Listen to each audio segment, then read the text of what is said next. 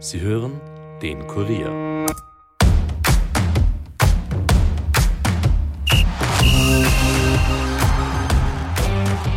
Das österreichische Fußballnationalteam der Männer bereitet sich auf die nächste Herausforderung in der EM-Qualifikation vor. Nach einem 4 zu 1 gegen Aserbaidschan und einem 2 zu 1 gegen Estland im März sowie einem 1 zu 1 in Belgien und einem 2 zu 0 Heimsieg gegen Schweden. Im Juni warten am Dienstag in Solna wieder die Schweden auf die Elf von Ralf Rangnick.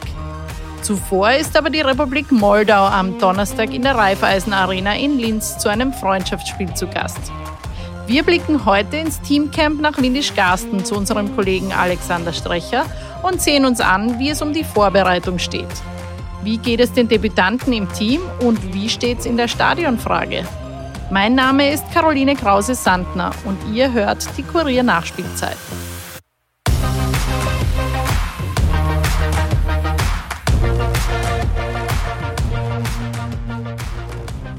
Ja, und ich begrüße jetzt den Alex Strecher in Windisch-Garsten. Hallo Alex. Servus. Servus. Ja, gib uns einmal bisschen einen Einblick, wie ist denn die Stimmung und das Wetter in Windischgarsten? Was tut sich? Also es ist ein Traumwetter. Eigentlich sind es sommerliche Bedingungen mit äh, ja, 25 Grad, Sonnenschein. Also zum Trainieren wunderbar. Die Stimmung, es wird jetzt kaum einen Teamspieler geben, der hergeht und sagt, die Stimmung ist schlecht. Äh, alle sagen, die Stimmung ist gut und in diesem Fall würde ich sagen, darf man es ihnen auch glauben. Denn äh, die paar Eindrücke, die man so beim Training bekommt, äh, ja, das macht Spaß. Äh, die Mannschaft oder die Spieler sind im Grunde durch die Bank gut drauf. Es sind alle soweit fit, äh, außer Umwene, der äh, jetzt heute am, am, am Mittwoch ein äh, ja, Lauftraining separat gemacht hat, aber da glaube ich äh, nicht, dass es irgendwas Gröberes ist. Ja, und, und untereinander, man hat sehr viele, sehr viel Lächeln in den Gesichtern gesehen. Also ich glaube schon, äh, dass es so wie zuletzt auch jetzt wieder durchaus eine, eine positive Stimmung äh, vorherrscht im Team. Mhm. Also alle fit, das ist ja was, was, was Rangnick nicht immer vorgefunden hat als Teamchef. Ähm, wie haben sich denn die Debütanten getan? Also Querfeld und Seidel sind ja ganz neu im Team jetzt und äh, der David Schneck, der war schon mal dabei, ist aber nicht zum Einsatz gekommen damals. Wie geht's denn denen jetzt da in der Gemeinschaft? Ich glaube, dass sie sich ganz gut eingefügt haben. Alle sagen durch die Bank, es ist natürlich eine Ehre für sie und sie sind stolz und äh, einerseits wollen sie natürlich zeigen, was sie drauf haben, weil äh, sie haben ja was drauf, sonst wären sie nicht einberufen worden. Auf der anderen Seite sagen sie natürlich, das sind jetzt Tage mit, mit Kollegen, die schon bei Top-Vereinen spielen. Also wir haben da Inter Mailand, Real Madrid, äh, Bayern München, Dortmund. Mhm. Ähm, und von diesen Kollegen möchten sie schon sich ein wenig was abschauen oder vielleicht so ein bisschen einen verstohlenen Seitenblick. Man macht ja das auf dem Platz auch Manche wollen sagen, äh, wie, wie, wie geben sich die außerhalb vom Platz als Führungsspieler? Also ich glaube schon, dass sie da sehr, sehr viel aufsagen werden. Mhm. Hören wir uns da kurz an, was Leopold Querfeld gesagt hat. Ich werde mit einigen Spielern zusammen trainieren, auch auf meiner Position, die schon einiges an mehr Erfahrungen sammeln durften, auch in internationalen Top-Ligen. Und da geht es natürlich auch, auch Dinge, Dinge sich anzuschauen, die, die man sich vielleicht in sein Spiel auch adaptieren kann. Aber mir geht es jetzt trotzdem nicht nur darum, anderen Spielern zuzuschauen und von denen zu lernen. Ich möchte auch meine Stärken und Qualitäten auf den Platz bringen und ich hoffe, es gelingt. Du hast dir ja auch ein bisschen das Auftreten von Florian Grilic angeschaut, ähm, der ja nach seinem, kann man vielleicht sagen, misslungenen Gastspiel in Amsterdam bei Ajax jetzt wieder in Hoffenheim spielt. Wie macht er sich und wie ist so seine Rolle im Team? Also er, er wirkt äh, schon anders als noch vor einigen Monaten. Äh, er gibt auch zu, dass eben dieses Abenteuer Ajax Amsterdam mehr oder weniger in die Hosen gegangen ist. Äh, er sagt zwar, er würde es äh, wieder so machen, wenn er genau denselben Wissensstand hätte. Aha, Auf der anderen Seite sagt er natürlich, äh, nachher weiß man immer alles besser. Und er, er ist jetzt froh, dass er wieder in Hoffenheim ist. Das ist die gewohnte Umgebung. Äh, da fühlt er sich wohl, da hat er sich wohl gefühlt. Alex, hören wir uns vielleicht da kurz an, was der Florian Grilic da genau gesagt hat. Ich würde es wieder so machen, wenn, wenn äh, die Entscheidung anstehen würde. Ähm, wie man gesagt, im Nachhinein, dass man es immer besser hätte genauso in die andere Richtung gehen können. Aber es ist jetzt so, wie es ist. Sicher auch äh, positive Sachen mitgenommen und äh, bin aber jetzt froh, äh, wo, ich, wo ich jetzt bin. Er spielt auch jetzt und äh, er sagt, er ist halt ein Spieler, der auch seinen Rhythmus braucht. Und ich glaube, das ist auf jeden Fall wichtig. Ob mhm. er jetzt am Dienstag gegen Schweden spielen wird, das würde ich eher be bezweifeln. Ich glaube, dass der Ralf Rangnick halt auf, auf das Duo Schlager Seiwald setzen wird. Äh, Grilic könnte gegen Moldau beginnen. Er sagt selbst, er ist ein, ein Spieler, der mehr Stärken am Ball als gegen den Ball hat. Gut, mhm. in Schweden wird es wahrscheinlich äh, wichtig sein, das Spiel gegen den Ball. Mhm. Er ist ja in Wien gegen Schweden, ist er ja eingewechselt worden und hat, hat da ganz, ganz gut für Furore gesorgt. Ja, nicht nur ganz gut, sondern äh, er hat eigentlich in den 20 Minuten hervorragend gespielt und äh, war maßgeblich beteiligt an beiden Toren. Mhm. Ähm, das war, glaube ich, äh, ja, der Grilic, äh, von dem man weiß, dass er, dass er das drauf hat und äh, wo man sich vielleicht auch wünscht, dass er das regelmäßig zeigt und das wird er sich wahrscheinlich selbst auch wünschen. Er hat gesagt, dieser Kurzauftritt, wo ihm halt wirklich sehr viel gelungen ist, der hat ihm schon sehr gut getan. Also dem Gemüt gut getan, weil er war ja vom Club her frustriert und mhm. äh, ja, da hat er selbst irgendwie gesehen, hoppla, es geht noch. Ne? Ja, ja, da geht es ja oft um, um dieses Selbstvertrauen, dass man sich da wieder selber erarbeiten muss. Absolut. Und, und wie gesagt, wenn, wenn so ein Spieler, er ist halt so ein richtiger, so ein Techniker, ein, ein feiner Spieler, feine Klinge, und wenn dem dann halt äh, so Sachen gelingen, wo, wo was Entscheidendes rauskommt, das ist für solche Spieler halt schon sehr wichtig. Mhm. Apropos feine Klinge, wie geht's denn dem Marco Arnautovic? Der ist ja von Bologna zu Inter Mailand gewechselt, ist gerade Tabellenführer in der Serie A. Ähm, wie, wie macht er sich? Marco Arnautovic ist im Prinzip wie immer. Also er ja, bewegt sich beim Aufwärmen vielleicht nicht äh, extremst schnell, hat aber extrem viel Spaß, äh, hat dann, äh, wenn man beobachten konnte, am Mittwochvormittag das offizielle Abschlusstraining, da hat es so Spielformen gegeben mit insgesamt drei Mannschaften und so einen Wettbewerb. Äh, und da war er mit David Alaba in einer Mannschaft und die beiden waren definitiv die lautesten. Die haben geschrien und die haben sich angefeuert und, und, und gefeiert, wenn ihnen was gelungen ist. Also da hat man geglaubt, das ist äh, ein Wettbewerbsspiel, dabei war es nur ein Abschlusstraining. Also da sieht man, äh, ja, er ist gut drauf. So würde ich das jetzt ein wenig aus der Ferne beobachten und, und, und interpretieren. Mhm, so ein bisschen smells like Team Spirit.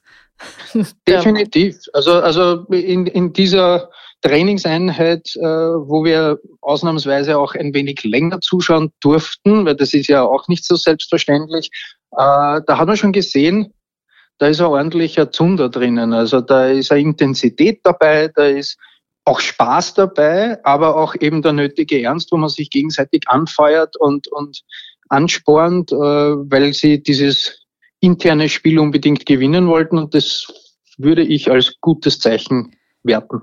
Wie, wie siehst du das? Du hast ja jetzt jahrelang schon solche, solche Trainings auch immer wieder gesehen, die öffentlich waren. Äh, wie, wie viel Anteil ist da Ralf Rangnick? Also befeuert er das auch, dass da, also unterstützt er das, dass da auch Spaß äh, gehabt wird? Sagt man das so? ähm, ja. Dass man da auch Spaß äh, hat? Oder wie, wie läuft das? Ja, da? ich meine, er steht, er steht immer unmittelbar daneben, aber auch sein ganzer Betreuerstab. Und eigentlich sind es dann auch die Assistenten, die da äh, eher mehr den Ton angeben. Er gibt dann eigentlich immer wieder so Kommentare ab oder holt sich ein Spiel auf die Seite. Aber ich glaube, es ist äh, sehr wohl gewünscht, eine Mischung aus hoher Intensität, so, so wie sie halt auch spielen wollen, mhm. äh, aber natürlich auch mit dem, mit dem nötigen Spaß an der Sache. Das, mhm. das, das, das, muss auf jeden Fall äh, eine Komponente dabei sein, äh, weil ja, was Spaß macht, macht man meistens gut. Apropos Spaß, ähm, die Länderspiele in Linz, die, die ja im äh, März, wann war das? März, wann, März abgehalten wurden. Ähm, die, die haben ja durchaus sehr viele äh, Zuschauer angelockt. Äh, jetzt spielt Österreich gegen Republik Moldau wieder in Linz und dann natürlich in Schweden das Auswärtsspiel. Aber was tut sich denn in der Stadionfrage in Österreich? Äh, Gibt es da irgendwelche Neuigkeiten vom, vom neuen ÖFB-Präsidenten Klaus Mitterdorfer? Äh, ja, er hat irgendwie geäußert wegen, wegen Nationalstadion, dass das natürlich ein Thema sei. Derzeit äh, Stand der Dinge ist so, dass äh, das Nationalteam wenn es gegen große Nationen geht, im, im Happelstadion spielen wird, weil man sagt, äh, wenn eine große Nation kommt, so wie im Herbst Belgien oder auch Deutschland dann, mhm. plus eine Euphorie rund um das Team herrscht, und das ist aktuell der Fall, dann ist natürlich äh, das Happelstadion mit einem Fassungsvermögen von fast 50.000 Zuschauern ideal, weil mhm. es gibt es gibt äh, keine ähnlich große Arena in, in Österreich.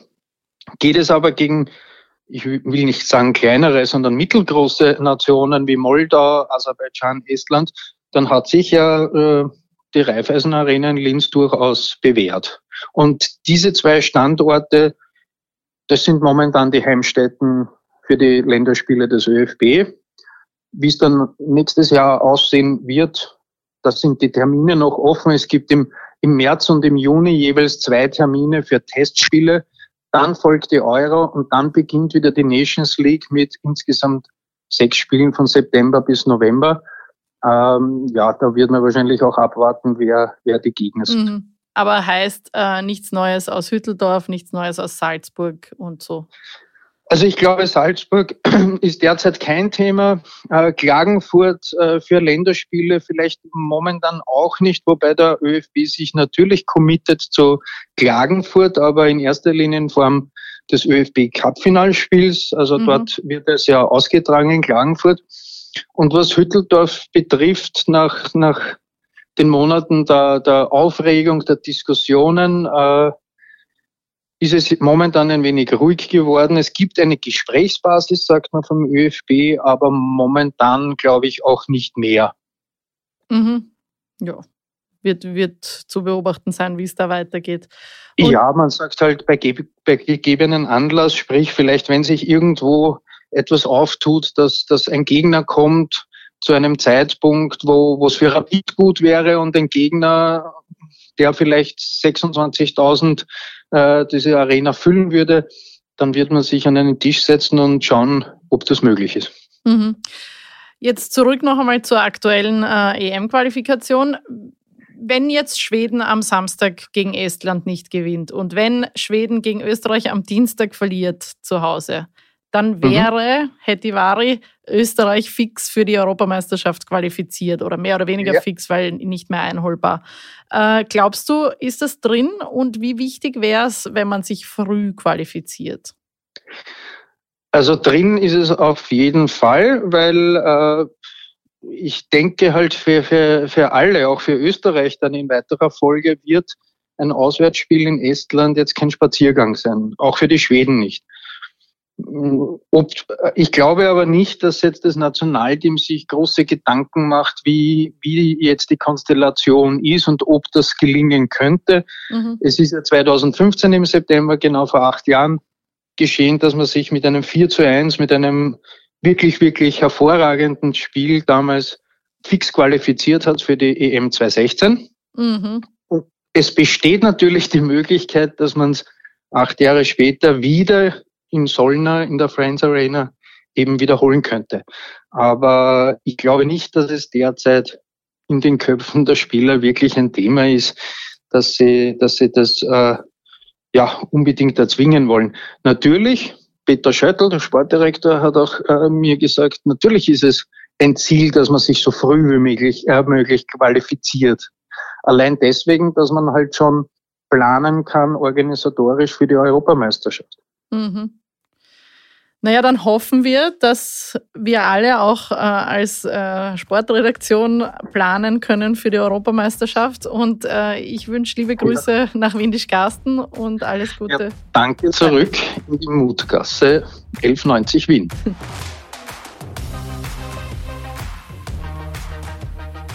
Ja, am 7. September ab 20.30 Uhr und am 12. September ab 20.45 Uhr könnt ihr selbst verfolgen, wie Österreichs Nationalteam in den Herbst startet. Im Kurier lest ihr die Analysen und Spielberichte dazu. Caroline Krause-Sandner sagt Danke fürs Zuhören. Bis nächste Woche. Baba.